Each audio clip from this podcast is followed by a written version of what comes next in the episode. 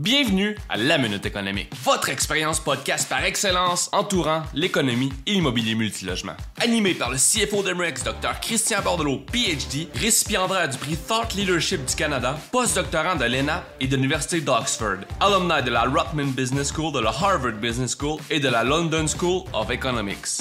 En plus d'avoir enseigné à l'Université de Montréal et de Carleton, vétéran des Forces armées canadiennes, il a été président ex-officio scientifique chez IGO, directeur fédéral de la pratique de l'évaluation financière, à titre d'économiste en chef chez Raymond Chabot Grant et finalement chair du Centre de l'excellence sur le financement de l'habitation en tant que premier spécialiste à la SCHL. Co-animé par Philippe Foisy, professeur en ingénierie financière au Collège MREX, actuaire et investisseur immobilier, Philippe a travaillé 10 ans à la tarification et l'évaluation des produits d'assurance traditionnels ainsi que des produits financiers plus complexes. Fellow de la Society of Actuaries et l'Institut canadien des actuaires, Philippe dirige son entreprise Service Conseil en plus de détenir un portefeuille grandissant d'immeubles à revenus. Bonjour Philippe Foisy, comment ça va? Ça va toi? On est de retour quelques minutes plus tard euh, de notre premier épisode pour tourner à une deuxième minute économique. Quelques semaines pour nos auditeurs ou une semaine. Une semaine pour nos L'espace-temps, c'est tout ça passe. L'espace-temps. Euh, on est encore à Manoir Rouville-Campbell, la Yes. retraite euh, de la meute. Euh, Aujourd'hui, on parle de densification. Oui, C'est quoi la densification et pourquoi on parle de ça aujourd'hui? la densification, ben, on le voit partout à travers le monde. hein. On va à Hong Kong versus ici. On, on- densification, on peut l'imager vraiment comme la grosse tour là, que dans un, un petit euh, quadrilatère de pieds carrés, mettons, tu as beaucoup, beaucoup d'habitants. ok? Euh, fait que on, a des, on peut le regarder même d'un point de vue d'urbanisme à travers le monde. On a des villes comme Tokyo qui sont très denses versus. Mettons, on parle du Canada, c'est pas très dense comme population. On est comme le deuxième ou troisième pays le plus gros au monde. Là. Ça fait longtemps que j'ai fait ma géographie, deuxième. hein. La Russie, toujours. Mais on a quand même un espace en haut qui est pas tant habitable que ça. Là. Mais. euh, Pas de préjudice pour les auditeurs inuits. ici? non, non, non, vraiment pas. Puis ça, c'est habitable. là. On parle de vraiment d'autres régions. Là. Euh, mais dans le fond, on est, on est euh, une couple de dizaines de millions d'habitants, là, 40 à 45 millions, j'imagine, on est rendu. Là. Donc, 38. versus les États-Unis, qui sont euh, quoi, 500 millions?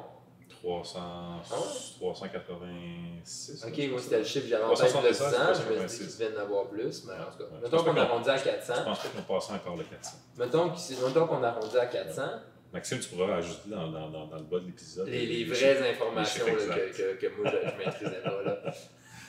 Mais déjà là, c'est pas la même densité de population. Non. Que là, on a le principe de densité ici. Puis quand on dit densification, c'est dans le fond comme une genre de politique d'urbanisme ou quoi, où qu'on dit qu'on va euh, mettre plus d'habitants dans un espace plus restreint. Donc, Puis ça, ça d'un point de vue, mettons, Statistique Canada, euh, SCHL et économistes, etc., c'est le nombre d'habitants par kilomètre carré.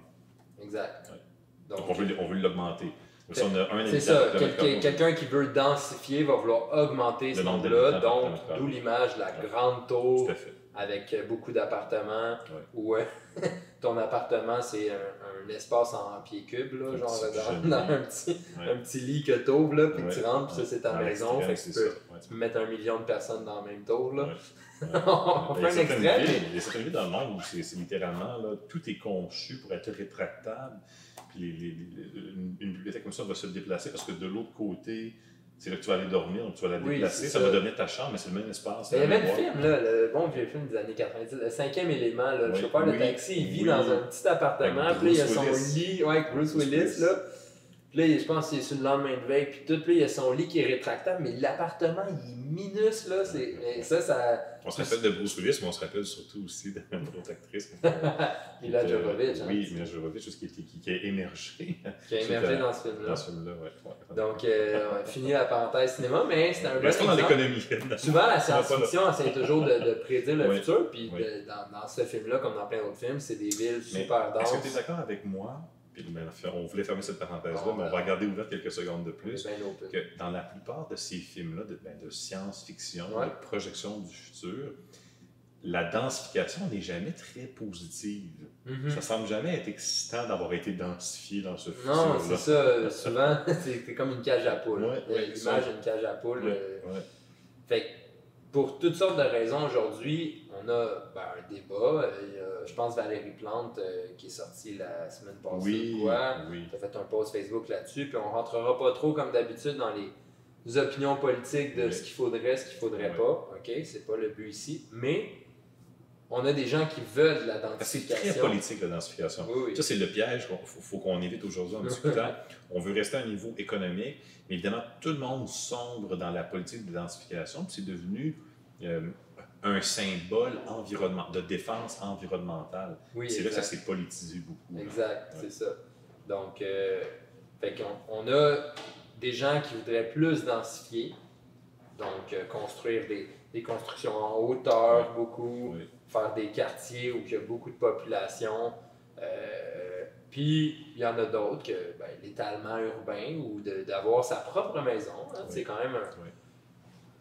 Si on se connecte avec l'être humain au fond de nous, euh, on aime ça avoir un grand espace pour nous, avoir notre espace privé. On est des, je pense qu'on est des, des, des, gens- des êtres sociaux Oui. qui aiment être. Mais on a besoin Oui. de notre petit temps à nous, puis après, chaque personne est différente.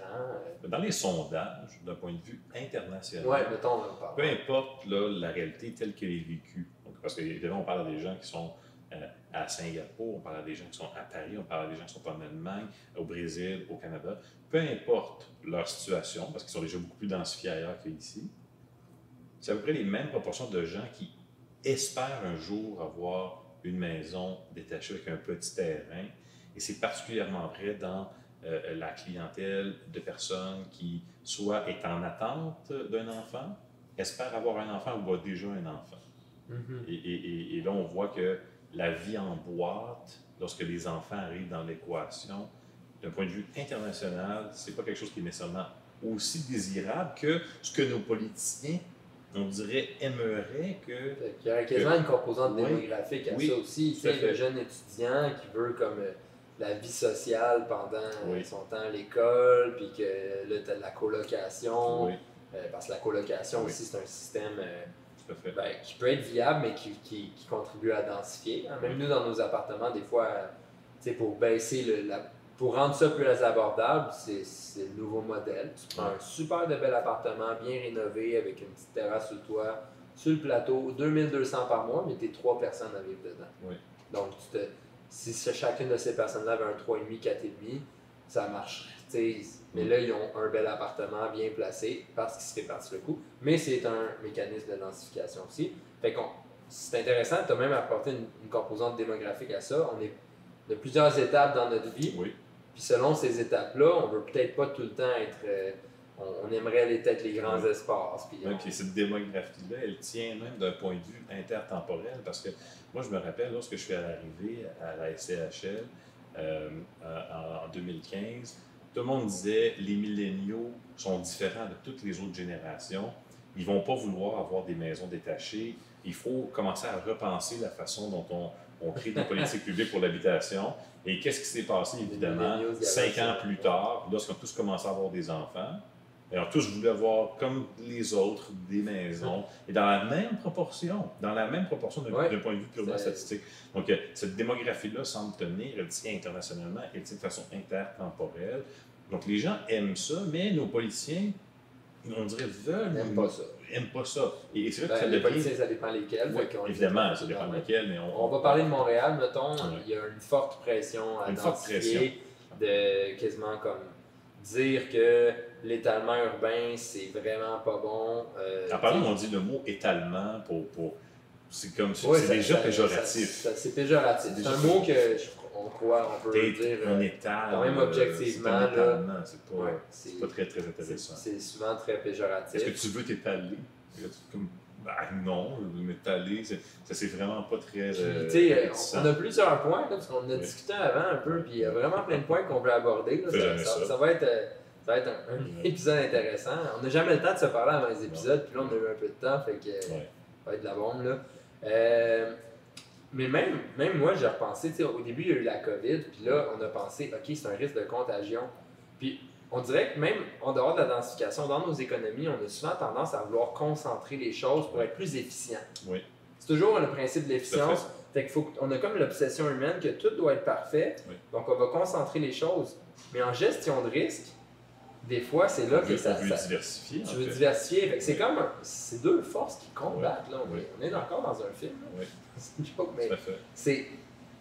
Fait en gestion de Dans la eu la matrice, dans la matrice identifiée, il y avait des petits bébés dans des, Ouais. dans des bocaux, puis c'est tout bien cordé au maximum pour avoir le maximum de petits bébés. Non, c'est ça. il y a une espèce de déficience là aussi si on continue avec les films. On- on- fait qu'il y a toujours Ouais. une efficience qui est recherchée là-dedans. tout à fait. Mais en même temps, pour on qui? La question est l'efficience, elle est pour qui? Oui, c'est ça. Parce que là, on parle même pas. Mettons qu'on oublie le, le- le- le style de vie puis l'agrément de la vie. Là. Juste comme une société, là, que mécaniquement, on est des robots, là, puis tout doit être euh, bien placé. Tu es dans un système économique. Donc cette efficience-là, elle bénéficie à quelqu'un. Oui, exact. Ouais. Ensuite, d'un point de vue gestion de risque, c'est pas tout le temps idéal. On prend la, on prend la pandémie qui est arrivée. Ouais. Ben, le risque, là, c'est un risque de contagion qui était. Tout le monde est plus proche, plus de risque de contagion. Puis je sais qu'on voyage, on voyage dans le monde. La personne qui habite à Cowansville va monter à Montréal une fois semaine, des fois. Fait que c'est pas comme si c'était chaque, chaque région indépendante les unes des autres. Mais on s'entend qu'un quartier densifié, des risques de contagion versus un étalement urbain, ouais. c'est pas la même, c'est pas le même modèle, euh, même On l'a vu avec nos régions, nos couleurs dans nos régions Québec. Il y a des régions qui sont restées super longtemps comme euh, Parce qu'évidemment, il y a moins de contacts. Donc, en augmentant la densification, on augmente les contacts. Donc, d'un point de vue sanitaire, ça nous met plus à risque. Fait que, tu sais, on reste d'un point de vue modèle, puis comme un peu théorique. Puis on, là, on a pris la crise sanitaire comme exemple, mais là, je vais pas prendre cet exemple-là, mais s'il y avait, s'il y avait une bombe, là, vraiment, c'est pas une bombe nucléaire, là, mais une solide bombe qui explosait à Montréal, versus, là, tu as le même nombre de personnes en même place, c'est encore un risque systémique, tu sais. hein. Souvent, euh, ben, En fait, au lieu de tu le risque systémique, tu as le risque diversifiable. Ouais. Tu sais, si tu concentres tout au même endroit, tu sais, quand le World Trade Center est tombé, ben, il y a- plein de réassureurs qui ont fait faillite, même si c'était réparti le risque entre eux, c'est trop gros. C'est ça. Fait que, tu sais, une, une bombe, un, un attentat terroriste à. Montréal, puis ça, ça a été, même, même quand le terrorisme a eu la montée, tu sais, à Paris, les, tu sais, les attaques au couteau, de, toutes sortes d'affaires, c'est un enjeu de dire que tout le monde en même place. Ouais. S'il arrive que si euh, quelqu'un de fou mal intentionné qui fait de quoi là, le dommage est gros. Essaye de faire ça à Farnham. Ouais.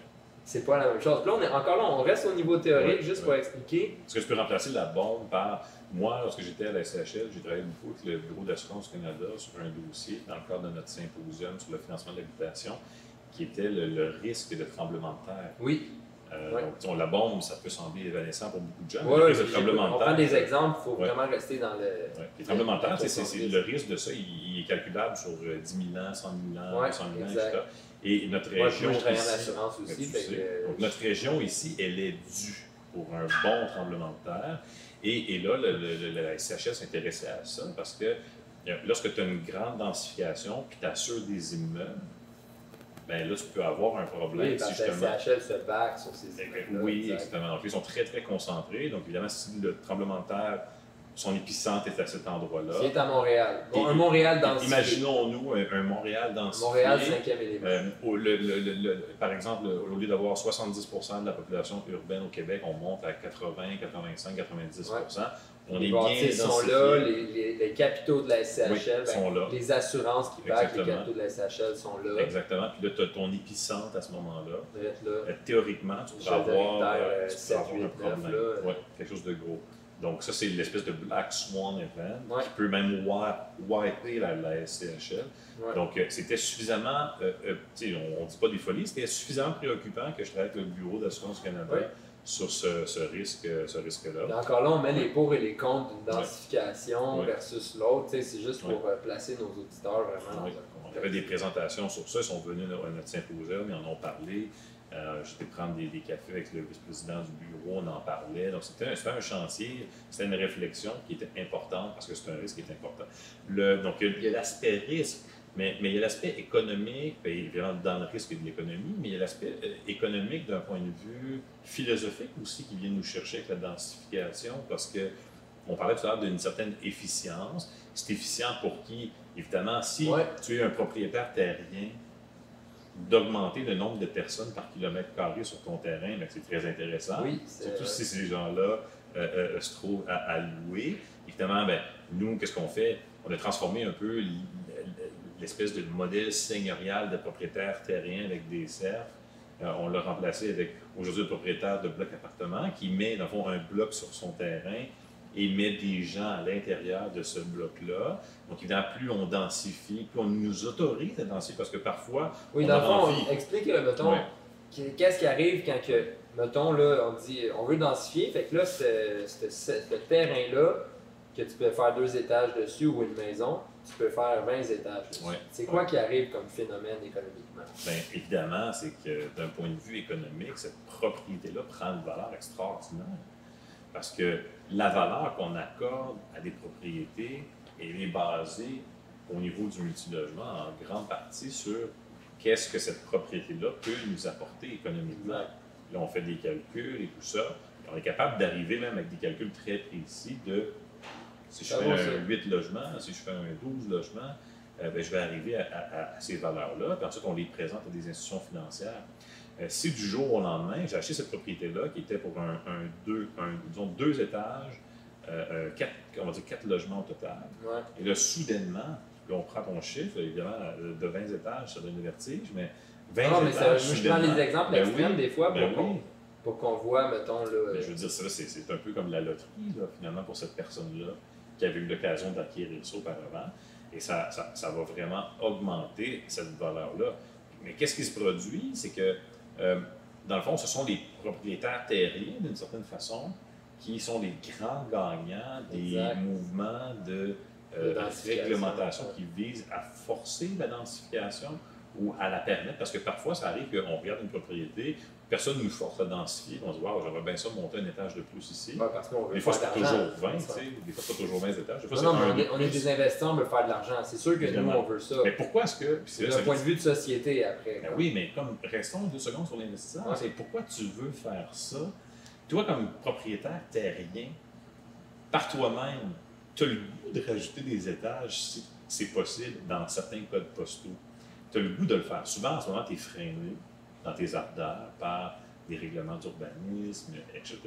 Ouais. Tu aurais le goût. Pourquoi? Parce que c'est profitable. Et qu'est-ce qui se passe? C'est que lorsque on avance dans la densification, il y a une espèce de réallocation des capitaux, il y a une espèce de... D'une certaine façon, si on prend un point de vue euh, euh, philosophique de progressisme libéral, il y a un certain retour en arrière, hein, parce que on se rappellera historiquement, on peut partir du système des seigneuries, Ouais. évidemment, il y avait des serfs qui n'avaient aucun droit, et ensuite, on a développé des sociétés où on avait quelques riches propriétaires terriens avec une grande partie de locataires, Ouais. euh, de locataires, et, et Beaucoup de pauvres, là. beaucoup, de, euh, beaucoup de pauvreté. On peut penser même, à- même à Montréal, dans le début des années 1900, là, l'est de la ville, t'es emboucané dans des boucanes, puis ça, ça- c'est tous des, des gens qui louaient dans des, des- à quelques personnes. Et ça s'est un peu démocratisé avec, euh, euh, avec l'avènement du modèle américain où tu avais un bon travail, tu avais une voiture, acheté une maison. ta femme restait à la maison, tu avais une maison, tu avais 5-6 enfants, puis avec ton seul salaire de, de travaillant chez G- General Motors, tu pouvais faire fonctionner tout ça.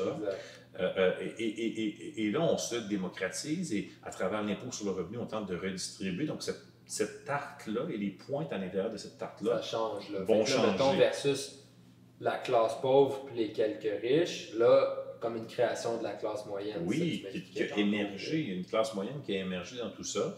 Et on peut regarder, euh, euh, même, même en date d'aujourd'hui, sans avoir besoin de penser tout de suite à qu'est-ce qui va arriver, juste en date d'aujourd'hui, euh, des, des- des villes qui sont euh, un peu plus petites avoir plus de. avoir une propensité marginale, je, je vais m'exprimer correctement, une propensité marginale à l'accès à la propriété. Oui, je, je voulais que tu ailles là parce qu'on s'en est parlé Oui, tantôt, oui. puis on, on arrive à Montréal puis Oui. Québec, par exemple. Oui. On a quand même deux modèles où Montréal, clairement, veut densifier. là. On ne fait pas de politique ici, c'est clair. Alors que Québec, c'est pas aussi clair, puis c'est peut-être plus. En ce moment, il y, en a d'étalement urbain. On-. Il y a le gros débat sur le troisième lien à Lévis qui en Oui. fait le débat est parce que tu as les gens qui trouvent que c'est de l'étalement urbain, Oui. puis tu as les gens qui disent non, il faudrait densifier comme c'est ailleurs, puis c'est là qu'il y a un débat autour. Oui. Mais par nous, Québec puis Montréal, un peu la, la différence un peu historique entre ces deux villes-là, Ben, puis l'accès à la Ben oui, c'est ça. Puis comme, comme Québec, c'est une. euh, D'ailleurs, Québec, on pensait qu'elle allait avoir une croissance euh, incroyable, ce qui a fait en sorte que c'est la ville au Québec qui a le plus de kilomètres d'autoroute hein, euh, par rapport à, à, sa population, mais donc le point de vue absolu, mais aussi par rapport à sa population. Mhm. On pensait qu'elle allait avoir une immense croissance. Elle n'est pas venue aussi rapidement que prévu. Le baby boom, c'est comme achevé. Et on est resté avec de, de- de grands systèmes autoroutiers euh, qui, qui font évidemment le plaisir des, des- des gens de Québec, mais qui permettent aussi aux gens de Québec de se déplacer rapidement sur de très grandes distances, ce qui évidemment vient renforcer l'étalement urbain. Euh, et, il y a justement, à cause de la propensité marginale qui est plus grande, euh, en raison de ces, effets structurants-là qu'on a. On n'a pas d'île. Oui, il y a la rive sud, mais du côté de, de- de Québec, Québec, il n'y a pas vraiment de limite géographique d'importance. Donc, c'est facile de, prendre de l'espace. Donc, ça fait en sorte que euh, au niveau de l'accès à la propriété, ça a été beaucoup plus facile. Les prix sont restés plus bas. Et on, you can drive until you can afford. Donc, ça aide beaucoup à ce niveau-là. Et ça fait en sorte qu'il y a énormément de propriétaires à Québec. Donc, la classe moyenne à Québec, elle, c'est- elle est très développée lorsqu'on la compare, par exemple, avec Montréal ou Toronto. Fait qu'il y a plus Oui. de propriétaires à Québec. plus de propriétaires. On parlait avec Max, le vidéaste, qui a Plus jeune. 24 ans, Oui. et lui, techniquement, il lui reste un an pour s'acheter Oui. une maison pour le reste Il nous de regarde dessus, hein, il est parti là. Non, il est parti. Là. Tout à fait. On parle pas dans son dos, il dire talent. que- C'est ça. Ouais, ouais. Ouais. Donc, les, les gens sont plus jeunes, à accès à la propriété plus jeune, euh, bénéficient évidemment de. Tu connais tout ça, donc l'effet de l'argent dans le temps. Quand on commence plus jeune, Ouais, euh, on économise dans sa propriété. Les études ont démontré que euh, les gens qui ont des propriétés, c'est une économie forcée, ça a un impact positif Oui, c'est ça, dans le fond, parce que moi, même, euh, Oui. on rentre là-dedans, puis tu sais, j'ai souvent conseillé des gens au niveau de leurs finances, l'épargne, la valeur de l'argent dans le temps. Puis j'ai toujours cherché à faire la nuance entre acheter une propriété, c'est pas vrai que c'est un actif, OK? Tu sais, euh, Kiyosaki l'écrit dans son livre, il y a plein de façons de penser. Puis même moi, je le nuance souvent. C'est un passif, c'est vrai que c'est un coût habité en quelque part, mais quand le marché immobilier monte de 10% par année, avec l'effet de levier que tu as, avec la mise de fonds de 5-10% ça devient un actif par la banque. Puis même si c'était pas comme ça, vu qu'il faut que tu repayes du capital à chaque fois, ça fait une épargne forcée. Ouais. Si, on, si on avait des hypothèques structurées, que c'est juste les intérêts que tu payes, Ouais. Ces gens-là sortiraient deux, trois fois de plus au resto par semaine, tout, puis ils épargneraient pas. Mais il y a un mécanisme d'épargne Ouais. dans, dans l'accès à la propriété qu'ultimement, ça a toujours aidé la classe moyenne, je, je crois. Euh, puis je- je- on n'est pas en train de dire qu'on doit absolument être propriétaire pour être riche. On n'est pas dans les absolus chez là, d'habitude. Euh, des fois, la, la- la location fait de la flexibilité. euh, des fois, même quand tu es un investisseur à haut rendement, oui. Euh, de laisser 20% gelé dans une maison, puis ça équivaut à 100 000, puis ton 100 000 pourrait faire du 30% de rendement ailleurs, t'es mieux de louer. Ouais. On, on comprend qu'il y a Ouais. plein de, de mécanismes qui peuvent faire que ça change. Mais c'est vrai que l'accès à la propriété, historiquement, a aidé les gens à s'enrichir à cause ça les, oblige, ça les disciplinait à s'épargner dans une Oui. société de Ben consommation. oui. Puis, puis, il y a des clientèles, on est là, on- d'un point de vue économique, statistique, on, on est vraiment sur un très grand N. Euh, c'est pas vrai que tous ces gens-là peuvent venir faire des formations chez MREX puis se lancer en immobilier. Bon, il y a des gens qui, eux, c'est- leur destin, c'est leur vie. Ils vont s'acheter une maison, euh, ils sont tranquilles, euh, ils ont leur, leur boulot. Bon, ils font ça toute leur vie. Ils vendent à leur retraite. Euh, ils utilisent leur, euh, leur marge de crédit hypothécaire comme un outil, justement, fait d'élasticité dans le marché lorsqu'il y a des, il y a des- problématiques. Et, et ce sont des clientèles qui ont mieux perduré, qui ont mieux passé au travers euh, des différentes crises financières en raison, justement, de cette capacité d'utiliser une marge de crédit hypothécaire pour, euh, euh, euh, comme on dit, tout, smooth out the consumption Mhm. curve. tu sais. Et ça, d'un point de vue économique, macroéconomique global, c'est super important parce que des économies où une grande partie des gens ont accès à une capacité de, de smoothing dans les périodes de difficulté, ça a ensuite, par effet de rétroaction, un impact sur l'économie qui est beaucoup moins, euh, euh, euh, pas nerveuse, mais qui est beaucoup moins impactée ou, ou réactive à des petits soubresauts parce que Mhm. les gens dans l'économie sont, sont mieux protégés, ont une trampoline finalement pour rebondir. Donc il y a cet impact-là, mais il y a aussi le fait que euh, lorsqu'on on, on regarde les gens qui nous parlent de la densification, d'un point de vue philosophique, on parlait des pointes de table, il y a, avec la densification, il y a une au gars qui achète le terrain Oui. de 20 étages. Oui, mais lui, c'est bon pour il va lui. vouloir louer. Il va vouloir louer, c'est bon. Il y a des bonnes lui. chances, oui, les condos existent, puis il y a eu un modèle possible. qui avait des condos qui se Ouais. revendaient, puis ça Ouais. donnait l'accès à la propriété. Mais c'est pas nécessairement ça naturellement qui arrive parce que il y a beaucoup d'argent à parquer. Oui. Puis quand tu veux le parquer, quoi de mieux qu'une tour de 20 étages où est-ce que les gens vont te payer un loyer? Et particulièrement quand tu es assuré qu'elle va se remplir, parce que justement, Parce il y a des politiciens qui, ouais, qui, sont en train de te ramener ces que ça gens fait le contraire de ce les qu'ils gens. voudraient, hein, des fois même. Oui, et d'une certaine façon, ça peut. euh, puis ça, on le voit à travers le monde dans différentes villes. Il y a des villes où le pourcentage de locataires est très, très élevé, beaucoup plus que nous. Mhm. Euh, nous, on peut le voir interprovincial, on peut le voir au Canada, on Mhm. peut le voir international.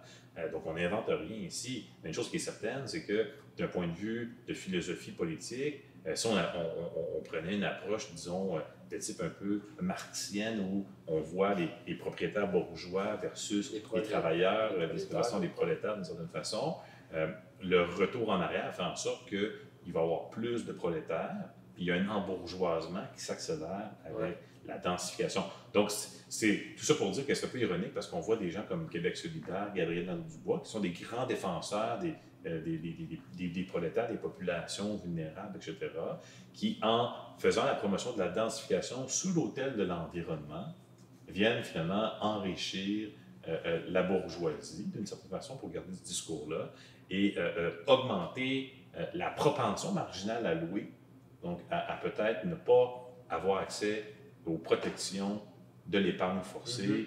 et de la trampoline qu'apporte euh, la propriété pour euh, euh, une très, très grande partie de la population. Puis oui, évidemment, il y a des exceptions. Il y a des gens qui ils vont louer, puis ils vont s'en sortir en immobilier, on en connaît plein. Mais d'un point de vue statistique, macroéconomique, euh, évidemment, il y a des constats qui s'imposent. Donc, c'est intéressant de voir que la densification, elle a aussi un rôle euh, économique très important Ouais. euh, dans, la, dans la structuration, finalement, du capitaux, puis de comment est alloué le capitaux dans nos Mhm. sociétés. C'est vraiment intéressant. Puis, tu sais, pour conclure, je dirais que ça va, être, ça va être spécial de voir dans les prochaines années comment ça évolue. Parce que là, on va avoir passé au travers d'une crise Oui. sanitaire Oui. ou qu'il y a eu de l'étalement, Oui. le télétravail, Tout euh, tout le, le travail. En fait, ça, le télétravail. puis on là, voit, le télétravail. ça, hein, Il y a eu de l'étalement. Oui. Moi, mon frère, s'est acheté une maison à de ça, Marieville, il n'aurait jamais cru ça parce que ça coûtait trop cher à Saint-Hilaire parce que là, les prix explosaient, fait que là, ça s'étale parce qu'encore là, l'accès à la propriété, pour accéder à la propriété, devait s'éloigner. Puis le monde, ils veulent accéder à la propriété. Oui. Là, on peut mettre le, le dos sur le marché immobilier, toutes sortes de choses, mais on, on sait qu'on tu leur as donné une petite chance avec le télétravail et puis le Ben oui, euh, ben oui, une maison à Bromont, puis moi, je rentre pas à Montréal jamais. Puis, Hey, euh, je- on je- connaît quelqu'un, le- Le roi de Verdun est rendu à Bromont. Qui aurait cru? Voilà. Ben non, mais c'est Ouais. exactement ça qui se passe. Oui, c'est ça. Ouais. Fait que, non, mais c'est exactement ça Ouais. qui se passe. Ah. Donc, on a vu, puis on- moi, j'ai jamais vu autant, peut-être que c'est plus je me rapproche de, du mieux, j'avais jamais vu autant de mes clients bâtir à Cowansville, Farnham, la Pierreville, Ben oui. euh, des villes que c'est des champs, ben, c'est pas des champs, excusez-moi, là, Ouais. les auditeurs, là. Euh, mais qu'il y a beaucoup de terrain C'est des milieux qui historiquement étaient de nature agriculturelle. Merci, euh, merci de, de me corriger politique. Euh, moi, j'ai grandi à Candiac, tu sais, dans Pierreville, Ah oui. c'était- Ah oui. loin. Euh, En 2021, ça faut faire attention à ce qu'on dit. exact, c'est ça. Même chez. Mais là, ça se bat. J'ai jamais vu autant de, de trucs se bâtir là-bas, à Granby, Oui. parce que il y a un marché pour ça. Il y a un marché pour l'étalement urbain, disons-le. Puis là, il y a les forces contraires qui veulent, c'est pas ça, tu sais, identifier. J'ai j'ai hâte de voir comment que notre société québécoise va évoluer euh, au cours des prochaines Puis, ultimement, pourquoi ça c'est important? Parce que on pourrait dire so what? Ben, c'est important parce que comme investisseur immobilier, tu Ouais. veux stratégiquement te positionner, tu veux te positionner au bon endroit. Exact. Puis ces endroits-là vont être déterminés par ces politiques publiques-là, malheureusement, par ces discours politiques-là. Et s'il y a une grande entreprise de densification réglementaire, ben, ça se peut ait des terrains qui prennent énormément de valeur, puis ça vaut la Exact. peine de se positionner à l'avant-scène. Exact. Et, et peut-être que si ça ne survient pas, ben, ces autres marchés-là deviennent très intéressants aussi. Donc, en comprenant euh, euh, ces euh, changements de politique publique-là, en comprenant le, le- le discours puis d'où ça vient, ça nous permet de mieux anticiper où ça s'en va et ainsi, dans notre analyse stratégique, dans notre gestion de Ouais. De mieux se positionner sur le marché. En fait, comme investisseur immobilier, ça devrait diriger nos décisions de où on investit Exactement. Exactement. Donc, Merci, Philippe Foisy. Yes, merci un autre très bel épisode. Merci Yes. à tout le monde. Merci à tout le monde. Puis on se revoit la semaine prochaine pour un autre épisode. Je ne sais pas si, euh, en fait, c'est pas la semaine prochaine, ça va être comme dans deux semaines par rapport au décalage de tournage. Euh, Peut-être qu'on sera de retour pour un autre retraite à ce moment-là. On en profitera on pour va faire. On euh, va essayer d'en faire. d'autres épisodes. Ça fait une belle dynamique. À bientôt.